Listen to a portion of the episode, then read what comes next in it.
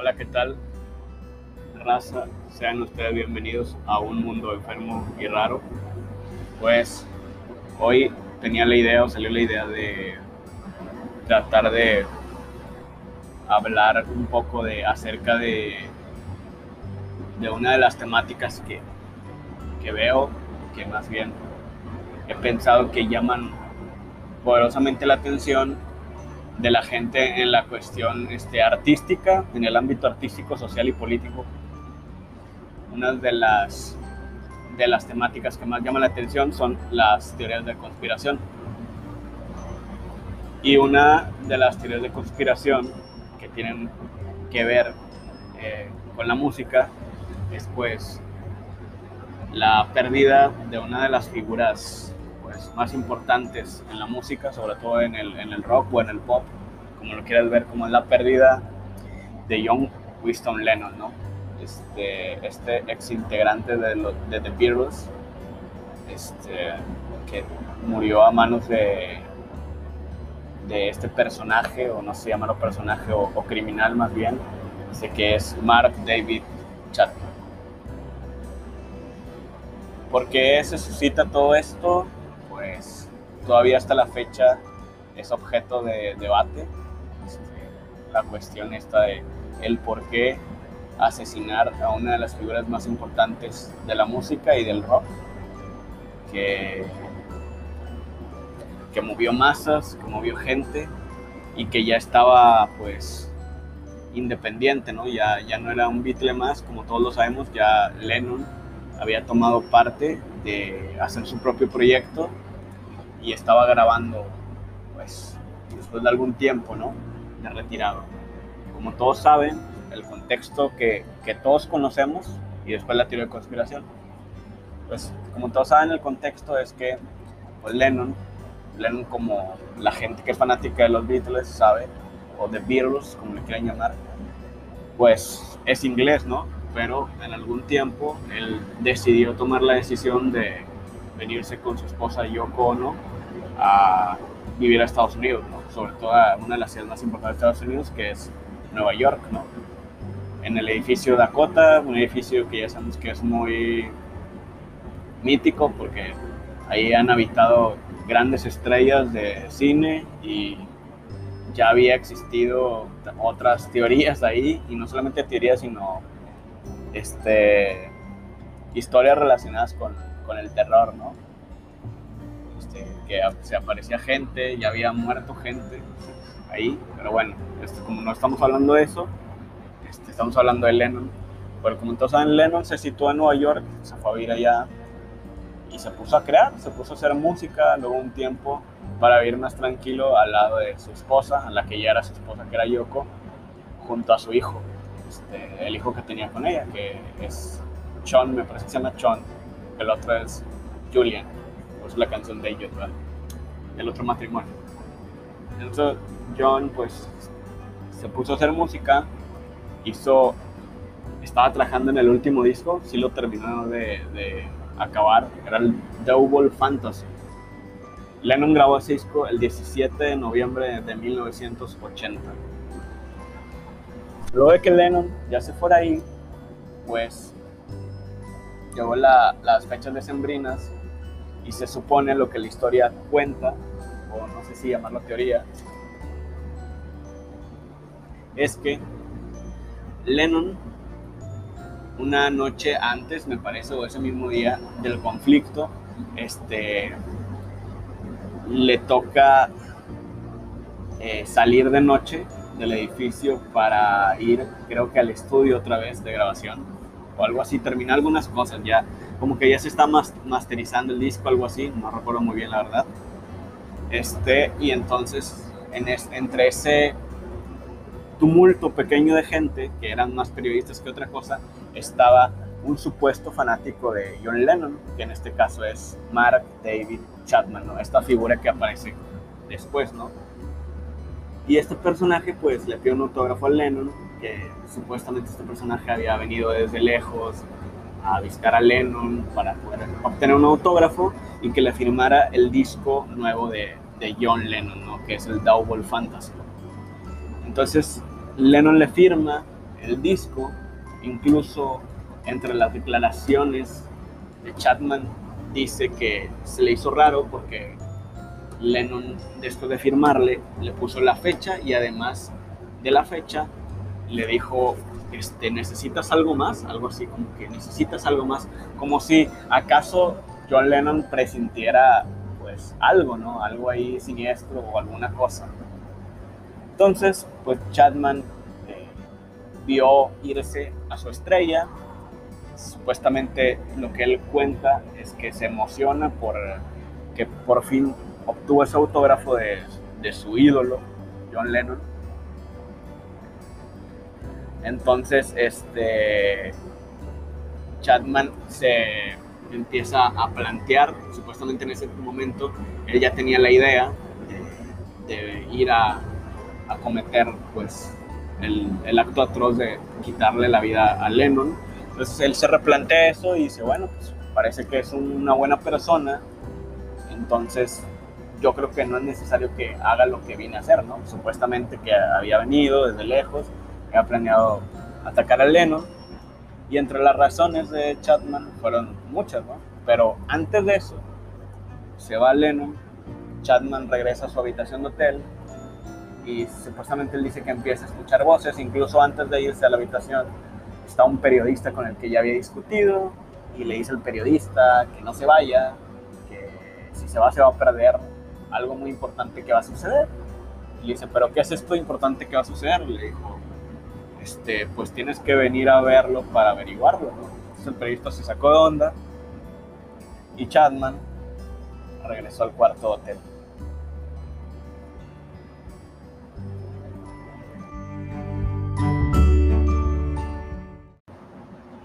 Bueno, ya volví porque tuve una pequeña interrupción. Este, bueno, a seguirle, esas cosas suceden.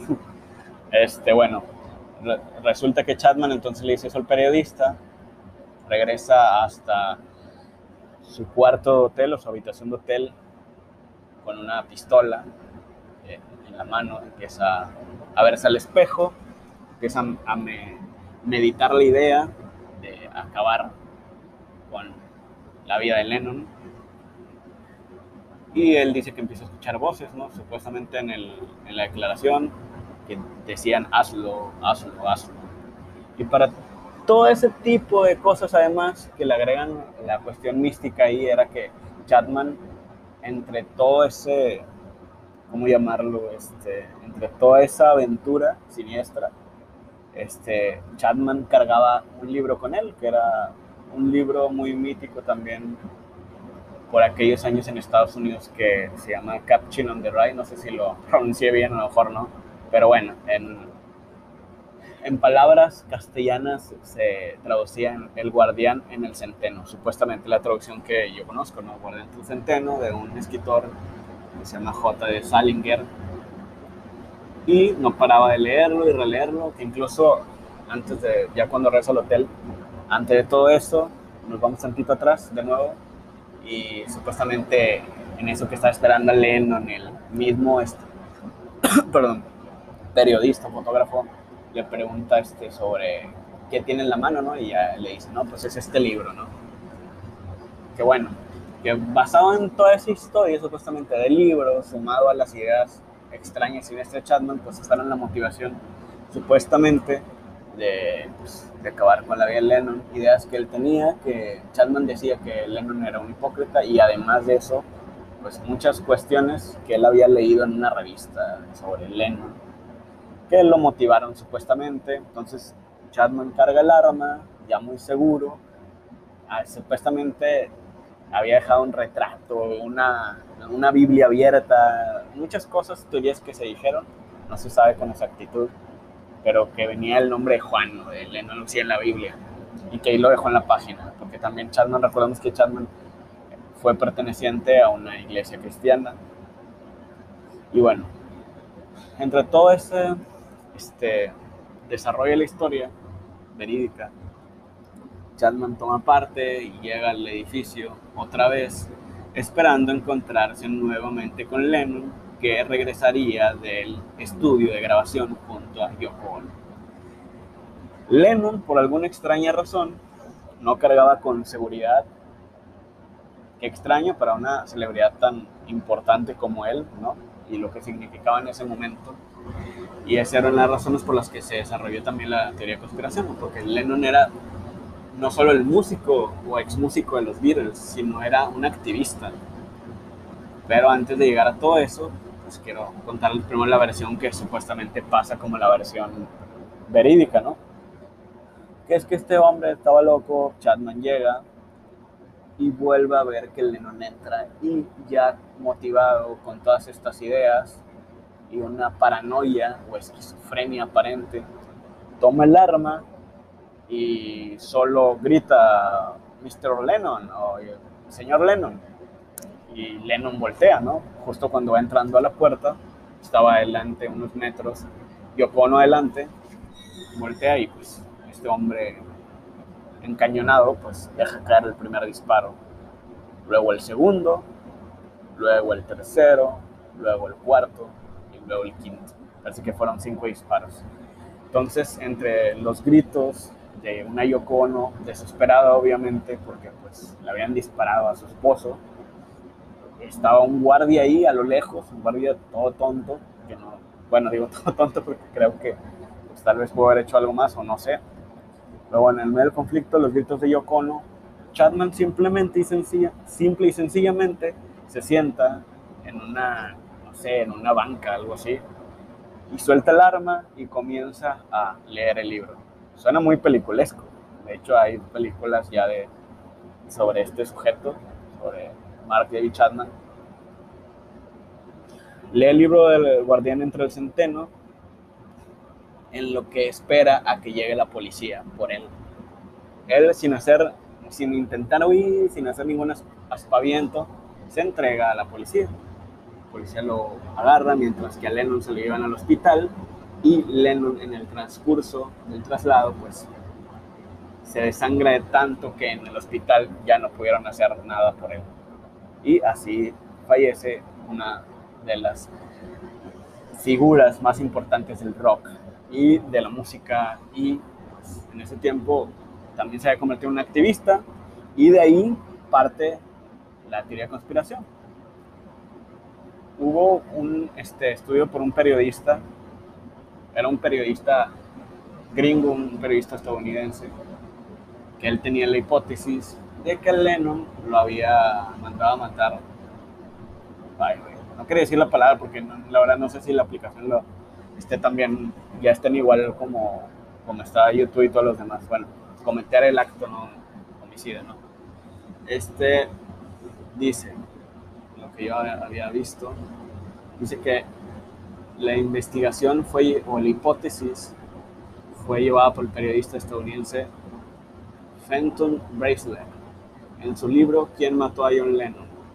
Ahí Bracelet sostiene que el asesinato de Chapman no era para nada un fanático, admirador del músico, como en este caso se señaló, sino un agente externo de la CIA, reclutado a través de la Asociación Cristiana de Jóvenes. Y como ya lo sabemos, pues aparentemente Chapman, no aparentemente, eso sí era un hecho, que Chapman pues estuvo relacionado con la iglesia cristiana, participó activamente ahí ¿Y qué pasa? ¿Por qué se piensa que este conflicto sucedió mediante esta historia de conspiración del gobierno hacia Lennon? ¿Qué, qué peligrosidad podía representar un músico que sencillamente pedía la paz del mundo, ¿no? Bueno, pues en, en esos momentos estaba el presidente Richard Nixon de los Estados Unidos y se vivía un conflicto que fue la guerra de Vietnam en ese conflicto, Lennon, viviendo en un país que no era el suyo, pues tomó la batuta de activista. Se metió tanto que, pues, pues en esa época estaba el hipismo, estaban muchas asociaciones o organizaciones o movimientos, como le quieran llamar, las Panteras Negras, y entró muy fuertemente Lennon pujando en contra de casi todas las cosas que hacía el gobierno estadounidense, ¿no? muchas cosas en las cuales Lennon no compartía, era un pacifista. Y entre tantas protestas, él reunía masas, realmente reunía masas, se convirtió en una figura muy importante en Estados Unidos también por eso, no solo por su música. Entonces la gente estaba también pues un poco en conflicto, en conflicto con el gobierno, había muchas protestas, muchas cosas, y generó todo eso, Lennon, con el poderío de la palabra y pues estando activo entre esas asociaciones, ¿no? Entre muchas más cosas que hizo Lennon, como canciones, tiene una canción que se llama Hippies and Chains, este, entre otras, ¿no? Bueno, todo eso pues molestó al gobierno y eso sí fue literal, tanto así que pues el presidente Richard Nixon o el gobierno pues este buscó la orden de, extradición de Lennon o más bien de que volvieran a, Lennon a su país, ¿no? A, Inglaterra, porque no querían una persona así que representara pues eso, ¿no? Que representara la antítesis de lo que ellos querían o buscaban a través de esas guerras o esos conflictos que, que estaban llevando a cabo en el mundo. Entonces, por ahí se saca también pues esta teoría de conspiración, de que ya empezaron a escarbarle, que hubo varias teorías en que Chapman no fue el único que participó, en que Chapman era agente de la CIA, en que a raíz de que estaba en esa, en esa asociación cristiana, pues a Chapman lo habían utilizado como conejillo de indias, lo habían hecho un lavado de cerebro hecho, este, lo habían, junto con un proceso de drogas y lavado de cerebro, lo habían, este, pues, no sé si desensibilizado o vuelto loco y, y había estado un poco, las dos cosas, las dos versiones están un poco ahí como medias que se pueden caer, ¿no? Muy fácil, pero es, ¿cómo se dice? pues es respetable el que cada quien tome su postura, ¿no? Digo, al final de cuentas las teorías de conspiración siempre han existido. Y es una de las teorías que llevó eh, ese hombre. Y entre una de las curiosidades también, era, decía Lennon, que a las personas, este, de manera premonitoria, así lo dice la prensa, ¿no? Como para vender más, más, más amarillista no puede ser, ¿no? Dice, toda la gente toda la gente que la toman en serio, como Martin Luther King, Kennedy y Gandhi, les pegan un tiro. Como prediciendo cómo iba a acabar su destino. Pero es una cosa muy, muy rara también si uno ya se pone a pensar, porque también así este, han acabado personajes, o sea, como si predijeran que su vida iba a acabar de una forma muy irónica, ¿no? No sé, raro, pero bueno. Pero bueno, esto, esta es una de las teorías de conspiración este, y este era uno de los motivos por los cuales se pensó, se llegó a pensar, o piensa todavía algunas personas, que a John Lennon no lo había matado un loco, sino que simplemente ese personaje lo habían utilizado para fines perversos del gobierno de Estados Unidos, ¿no? Este, y bueno, pues si quieren ver un poco, si odian mucho Chandon, pues no lo vean, ¿no? Pero si quieren ver un poco de, pues de, de los hechos como los relata Hollywood, como los relata Estados Unidos, pues pueden ver, ahí hay películas acerca del asesinato de un Lennon, que es este, esta se llama, se llama? Chapter 27, una cosa así, no sé cómo se pronuncia. O Capture, no sé qué era Capture 27, pero seguramente era por por el libro, por así basado. Y este, pues retrata la historia de este, de este hombre, sale de actor Jared Leto, este, cantante, pues cantante de 13 Seconds to Mars, y este, interpreta el papel de el homicida, ¿no? Lennon. Y ahí va desarrollando la historia. Hay otra película más vieja que no recuerdo cómo se llama, y bueno, pues esto ha sido todo por ahora. Este, tal vez más tarde este, saldrá alguna otra grabación de algún podcast o algo. Vamos a estar, voy, a estar tratando de invitar gente, pues no necesariamente popular, porque quiero ser como que la contraparte de, los demás los podcasts, que pues, lo más normal es que inviten a alguien más del medio y pues sí, también aceptar porque, porque no conozco a nadie que se dedique a este rollo, pero también porque los temas que toco, pues quiero verlos desde una perspectiva más humana, de una persona tal vez que no sea una persona que se dedique a esto, que todo el tiempo esté viendo estos conflictos, sino que sea una opinión más este, atravesada por la sinceridad, ¿no? Sin, sin tanto sesgo de, de, ideas que uno va tomando cuando va optando ciertas posturas, ¿no? Acerca de la sociedad o acerca de, también de la, del arte, ¿no? ¿Cómo, ¿Cómo ayuda el arte también para salir de esto? Pues, ¿por qué no fusionar diferentes tipos de vista de diferentes personas, ¿no? Amigos y conocidos. Bueno, esto ha sido todo por hoy. Este, cuídense mucho. Este, pues, esto ha sido un mundo enfermo y raro. Soy Edu Tierras y todos los demás del equipo de la página, un saludo. Y pues estamos ahí poco a poco. Gracias.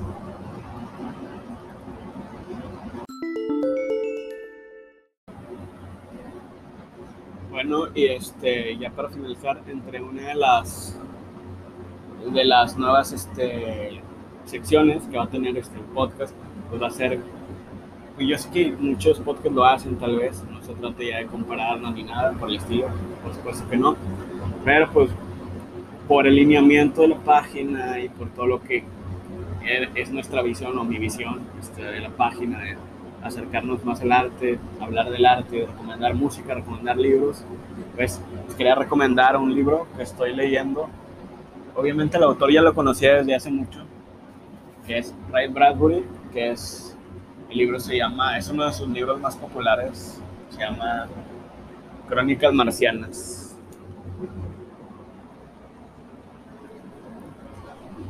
El libro de Crónicas Marcianas es un relato, o varios relatos, son, son como cuentos. No voy a spoilear mucho, pero voy a intentar dar una idea más o menos de lo que trata.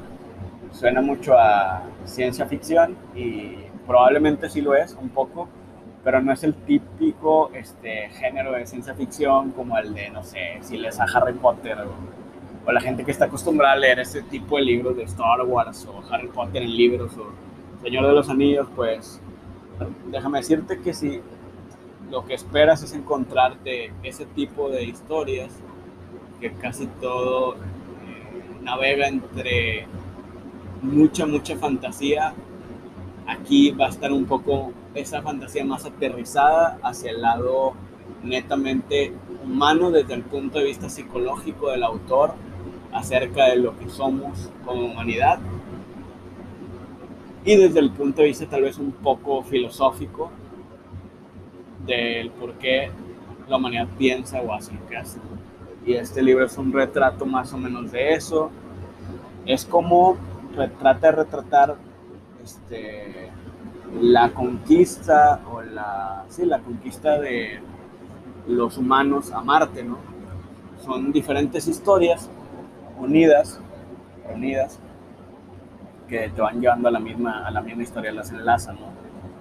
No, no presente las enlaces que los personajes todos conozcan, pero sí te menciona a varios personajes a través de la historia en la colonización a Marte, ¿no? Llegan a colonizar Marte porque resulta que en los tiempos de Ray Bradbury, creo, que todavía hasta la fecha, pues hablaba mucho de que en la Tierra pues iba a haber una segunda o tercera guerra mundial, y eso iba, bueno, ya había pasado la segunda, lo que me refiero es que en la época de Bradbury acababa de pasar la Segunda Guerra Mundial, que cuando viniera una tercera, pues iba a acabar con la humanidad, iba a ser destructiva, porque se iban a sacar, este, ya se sabía la existencia de armas masivas, de bombas atómicas, y pues era como una incertidumbre y una paranoia el imaginarnos que podíamos, este, pues buscar como remedio a nuestra estupidez humana, este, a Marte como refugio, ¿no? Buscar un planeta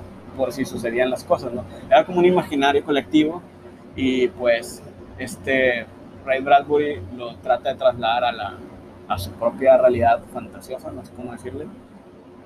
Y retrata eso y retrata también este, varios conflictos de la humanidad, que la humanidad casi siempre termina arruinándolo todo y terminan colonizando Marte y terminan acabando con una especie que son los marcianos y los marcianos en lugar de, generar conflicto ahí habla como que pinta otra otra idea de lo que son pueden ser los marcianos que era una civilización muy, este, muy todo diferente a, lo que somos aquí en la Tierra, que ellos cuidaban sus plantas, ellos sí cuidaban el agua, todo, todo a su alrededor.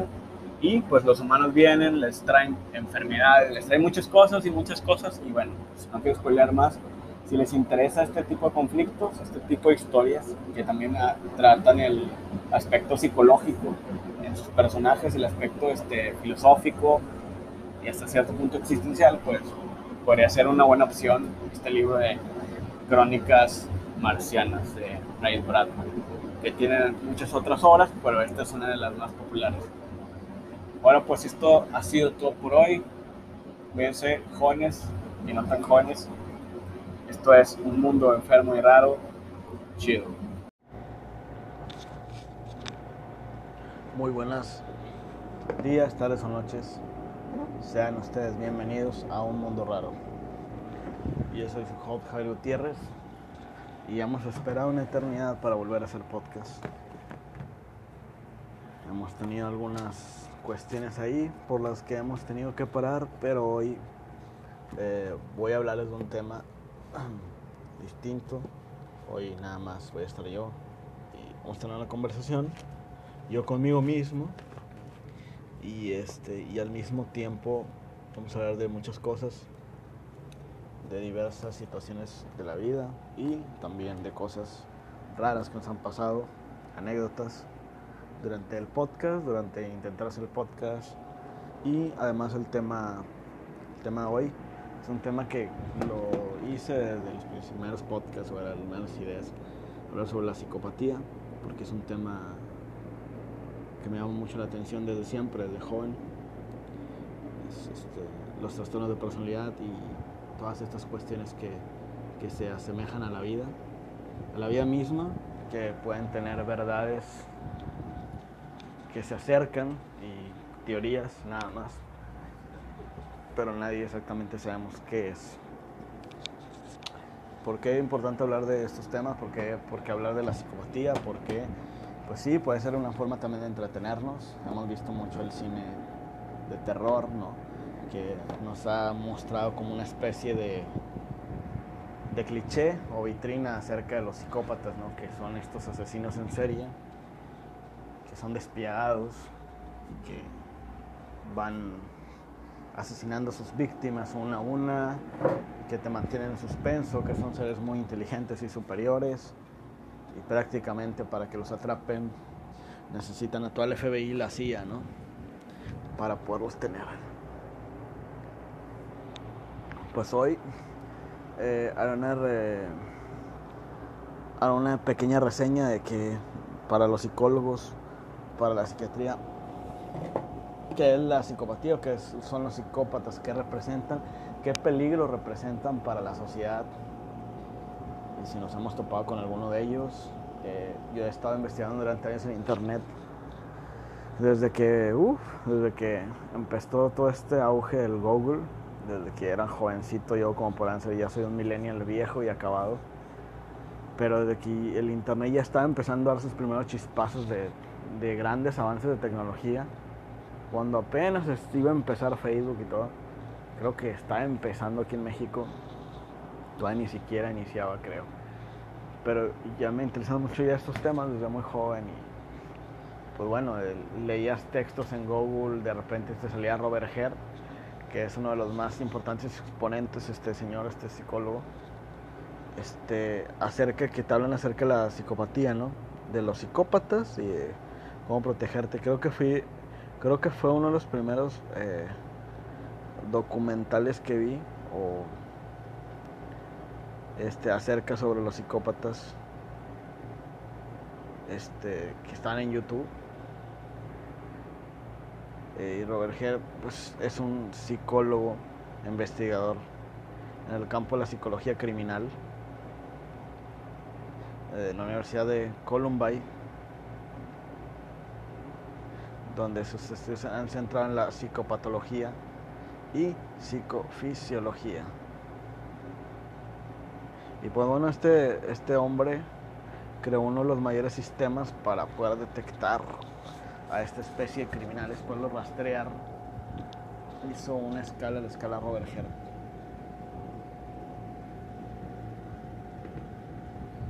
El psicópata Lee, Jigs List, que es una lista de verificación de psicopatías, donde él pone varios listados y según el puntuaje, pues te acercas más a, representar un peligro para la sociedad. Pero bueno, este, aparte de Robert Head, este psicólogo canadiense, eh, hubo muchos otros que estudiaron el fenómeno, Kickley, y uno de sus más grandes ex- ex- libros, perdón, uno de sus más grandes libros o exposiciones fue La Máscara, la Cordura, que era un libro donde ya ahí se salió un poquito de la, de la línea de algunos psicólogos y psiquiatras, de otros psicólogos, que estudian esta línea, esta línea clínica entre un trastorno personal y una enfermedad mental, ¿no? Que era mostrar o tratar de mostrar que no saliendo de ese cliché de los asesinos de culto, de los asesinos en serie como Aníbal Lecter, como American Psycho, películas muy representativas del cine, de la violencia que puede representar un psicópata, y ver que existen otros tipos de violencia incluso más poderosos que la física, que la violencia física, y que puedan llegar a ser igual o mucho más daño que los psicólogos, y es ahí cuando se, se desprenden distintas ramas como, no sé si inventar o generar otros nombres de psicópatas integrados o cosas así, que por ahí ya nos metemos en otros, en otras, este, ¿cómo se dice? En otras cuestiones como de, de duda o queja que hay entre psicólogos de distintas escuelas, este, que unos defienden y otros dudan de, esa teoría, esa hipótesis, que sobre todo hay psicólogos, por ejemplo, como Puñal, que es un psicólogo español que retrata muy bien lo que son los psicópatas integrados, y aquí de lo que trata de decir este Kickley, habla de cómo personajes que nosotros vemos como íntegros, que representan figuras muy importantes en el mundo como presidentes de las naciones, como jefes de trabajo, como gente que representa gente exitosa, se presenta, tienen esta mente diabólica y perversa que, que la cuestión aquí básicamente, para ser más claros y no entrar en términos tan difíciles, este tipo de mentes son más manipuladoras y hacen más daño desde otras fuentes o de otras formas, ¿no? desde el poder. Ellos mandan a hacer el mal. Y luego existen otros, estos otros tipos. Bueno, esos son los que, por eso se llama la máscara cordura. Esos son el tipo de psicópatas para algunos como Puñal, no como Puñal, perdón, como Kickley, que representan un mayor peligro porque tienen el poder económico para crear guerras, para crear hambre en el mundo, para dejar a la gente mal, sin importar eh, lo que tengan que hacer, llegar hasta arriba y pisotear a la humanidad por completo. Acabar con unos cuantos. Representa este tipo de personas y desde lo más, desde la pirámide más alta hasta la intermedia, ¿no? Que son la gente que tiene buenos puestos en el gobierno o donde sea, pero que as- asumen otro tipo de roles, ¿no? Hacen otro tipo de cuestiones. Este, en este tipo, en este caso, habla la gente poderosa, ¿no? Pero la gente intermedia, que son los psicópatas integrados, que hay una gran variante tanto hombres como mujeres, y habla mucho Puñal que de las relaciones amorosas, ¿no? Que generalmente este tipo de, le llaman vampiros emocionales, atacan a la gente así, ¿no? ¿Por qué? Porque les llaman también como le llaman como vida que llevan una vida muy ¿cómo le llaman? Una vida muy ay cabrón, se me va el nombre. Pero una vida parási- parási- de parásito, vaya. Es una vida parasitaria, una vida de parásitos. Gente que no tiene escrúpulos, que son los estafadores, gente que entra en una relación amorosa para estafar económicamente, para humillar a las personas y repetir ese tipo de, conductas perversas hasta que la persona ya no, de esa persona ya no quede nada, ya no queda autoestima, ya no queda nada. Ese es el tipo de, de personas. Y Robert Herr, por otro lado, regresando nosotros al psicópata, que él habla de todo el dibujo del psicópata, todas las teorías, él nos habla de del, del principio, en, aquellos tiempos donde estaba Robert Herr iniciando sus descubrimientos, de que el 1% de la población es psicópata. Y luego hablan otra teoría matemática que más o menos hacen una suma matemática, bla, bla, bla, que no voy a entrar en ese tipo de cuestiones porque soy muy malo para las matemáticas, pero que da como resultado que en realidad es el 17% de la población que es psicópata y que muy probablemente cada uno de nosotros nos vamos a topar con uno o con una. ¿eh?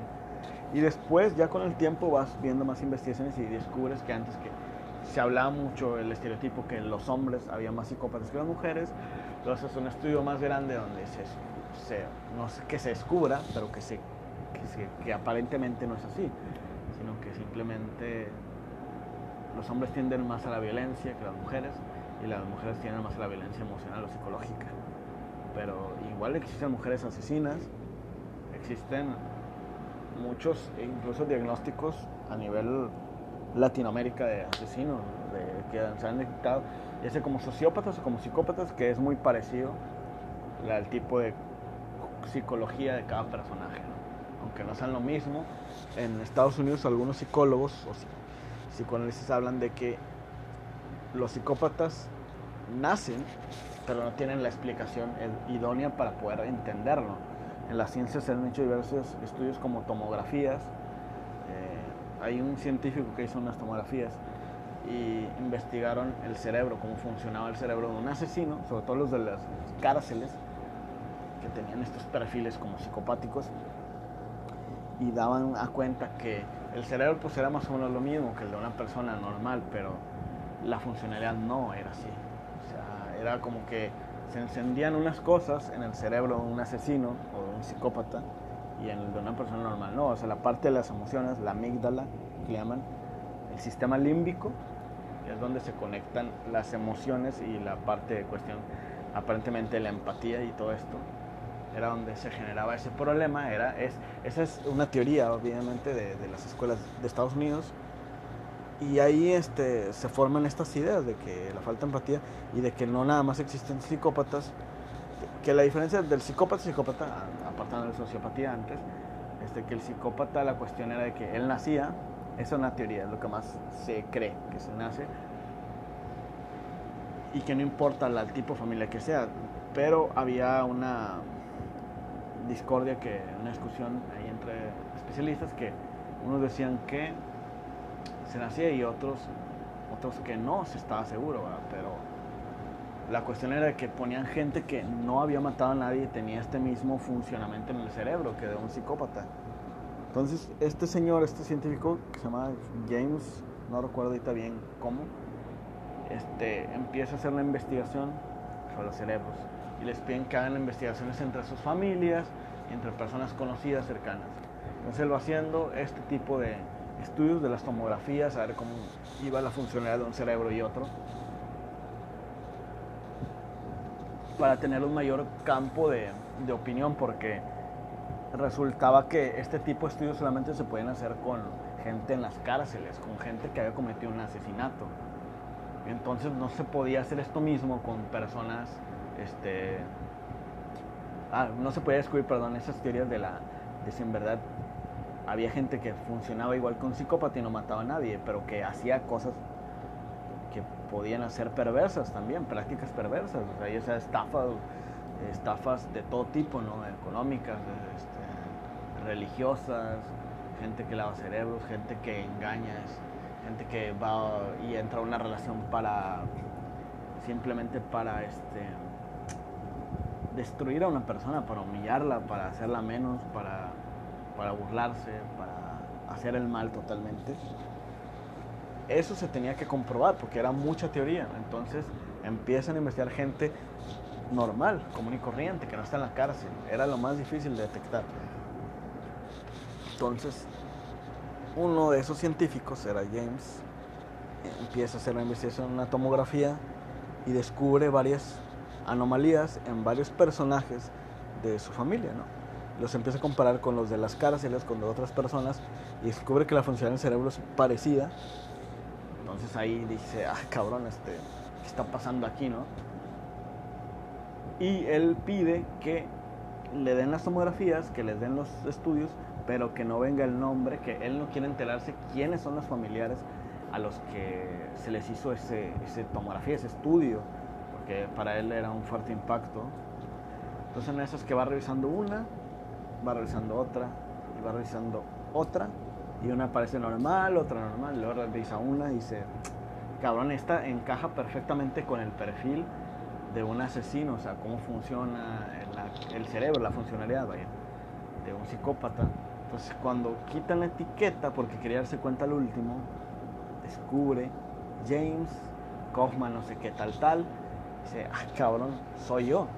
Se descubre que era él el que funcionaba como un psicópata y él era científico, él nunca había matado a nadie, él tenía una esposa, él tenía hijos, él tenía una vida totalmente normal y funcional.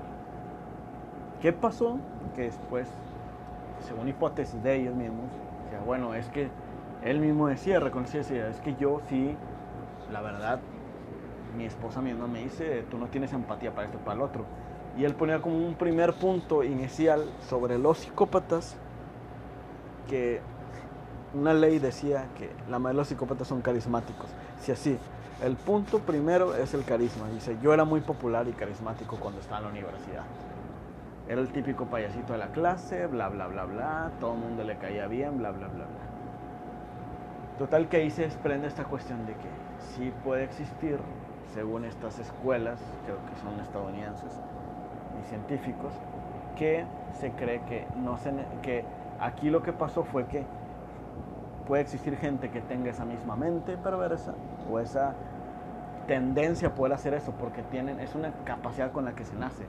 Porque una capacidad? Porque se habla de que los psicópatas o el cerebro cómo funciona la mayoría de estas personas son personas que tienen que segregan muy diferente las emociones a las personas normales. O sea, tienen menos miedo, menos ansiedad hacia hacer cosas, atreverse, atreverse al peligro, al miedo. Entonces, esto es lo que los hace lograr cosas, lo que los hace atreverse a hacer cosas que ni tú ni yo seríamos capaces de hacer.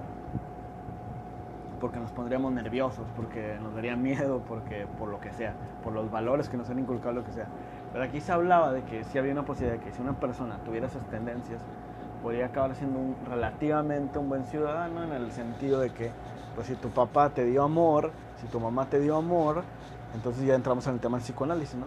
Que ahí sí influye la cuestión biológica, la cuestión personal de cómo te trataron de joven, de niño, ¿verdad? Y por esta cuestión este, se hablaba mucho de, del por qué él no había acabado siendo un asesino y él pensaba mucho en eso y dice, tal vez fue eso, pero yo sí tengo esta cuestión de frialdad, yo sí tengo esta cuestión de hacer esto y el otro. Este, ahí está como que la tendencia o lo que puede ser, como cuando un hijo nace en medio de un padre alcohólico, en medio de una familia que tiene alcoholismo, ¿no? Pero resulta que este niño se le inculcó el que no haya una bebida enfrente de él, entonces más o menos ahí podemos poner una, un ejemplo, ¿no? Una comparación de decir, bueno, este niño si toma una cerveza, no lo van a parar. Va a ser alcohólico. Pero si no lo hace nunca, tal vez existe la posibilidad de que ese niño salga funcional a la sociedad adelante y no se autodestruya. Así mismo con los psicópatas, aparentemente, y luego ya se desprende todo este volumen de sobre la psicopatía y la sociopatía. Por eso es, es interesante este tema este, les digo, por quise hacer este podcast.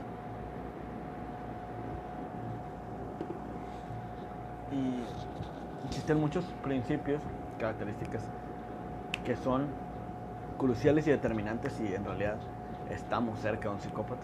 ¿Cuáles serían? Bueno, pues según los psicólogos, esto es algo casi general, podría decirlo, que son las características de un psicópata y un sociópata inclusive. Después hablaremos de la sociopatía. Una característica es este, egocentrismo. La otra es la falta de empatía. La otra es la le llaman el, sí, bueno, el narcisismo, existe un cierto narcisismo en los psicópatas. Y el, una persona con un carisma superficial muy grande. Ese tipo de personas que conoces apenas, eso es según todo lo que sé, eso es según el marco de, de los psicólogos que hablan. Es como cuando conoces una persona y no sabes qué es lo que te encanta esa persona o a veces son gente muy atractiva físicamente y tienen además de ese atractivo visual, tienen algo, algo en su forma de ser, son gente con mucha con mucha confianza en sí mismos, que te atrapan, Y saben empatar con las demás personas, seas quien seas. Ellos estudian muy bien a sus víctimas y de que te topas, te topas y entran en un juego mental muy perverso y muy fuerte. Cuando menos te das cuenta, ya estás ahí atrapado o atrapada. Entonces, esa sería una de las características, la falta de empatía, eh, el carisma superficial, este, un carisma enorme, encanto superficial, perdón, encanto superficial, es que no lo estoy leyendo, lo estoy diciendo de memoria, encanto superficial, la falta de empatía, la falta de remordimiento, que es casi lo mismo, o sea, la pérdida de la conciencia de lo que se está bien, lo que se está mal. Es decir, ellos eh, intelectualmente saben que está bien algo, saben lo que es bueno y lo que es malo, pero no les interesa porque no sienten esa sensación de ponerse en lugar del otro, sea hombre, sea mujer.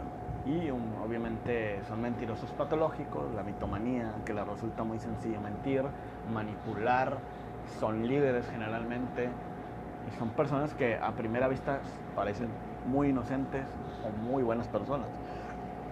Así que por eso cuidado con las personas que tienen esta doble cara, que se hacen pasar por excelentes vecinos, excelentes parejas, porque la perfección existe. Y eso básicamente es el retrato para algunos psicólogos sobre la psicopatía. Y bueno, esta es la primera parte. Estamos preparados una segunda parte pero quería sacar un breve podcast para que no se aturan tanto. Vamos a estar sacando así podcast más, más seguido. Siempre digo lo mismo, pero esta vez así será. Ya tengo preparados algunos temas. Y bueno, pues espero que hayan disfrutado estos minutos acerca, más o menos es una biografía, eh, una radiografía rápida de lo que es un psicópata. Y la segunda parte les explicaré a profundidad como los algunas historias que hay sobre psicópatas, en psicópatas integrados, todo lo que la información que he absorbido yo durante estos años o durante este tiempo sobre especialistas que de verdad saben, no lo estoy diciendo al vapor, estoy basándome en gente que sabe, tiene experiencias personales, experiencias de otro tipo, para poder intercambiar ideas, que después en el Facebook pueden comentar, pueden decir, participar, próximamente en Instagram. Y bueno, yo soy Javier Gutiérrez, ha sido todo por hoy. Me dio un gusto volver un poco a, los podcasts, a Mundo Enfermo y Raro. Sido un podcast diferente y les llevaré la segunda parte, se los prometo. Va a ser segunda, tercera y cuarta parte, yo creo, porque es un tema que da para muchas cosas. Muchas gracias para todos, un saludo. Este, métanse en la página Un Mundo Enfermo y Raro. Este, escuchen el podcast, por favor, y compártanlo. Esto nunca lo digo, nunca lo decía. Este, normalmente el podcast lo hacía muy tomado o así, ahorita no. Estaba con un amigo, bla, bla, y me iba a entrar la plática, pero ahora sí les digo verdad. Métanse a Spotify, escúchenlo por Spotify, escúchenlo por Anchor, escúchenlo por Apple Podcast y todas las plataformas de audio que existen. Eh, me servirá de mucho, nos servirá de mucho para que acrecentemos esta comunidad porque también al mismo tiempo lo hago como un nicho se puede hablar de música, de arte, de psicología, de lo que ustedes quieran. No se necesita ser un experto, pero entre más nos informemos mejor vamos a hablar del tema. Así que bueno, pues un saludo a todos desde Monterrey, Nuevo León, que se hace este podcast. Muchas gracias. Es todo. Bye.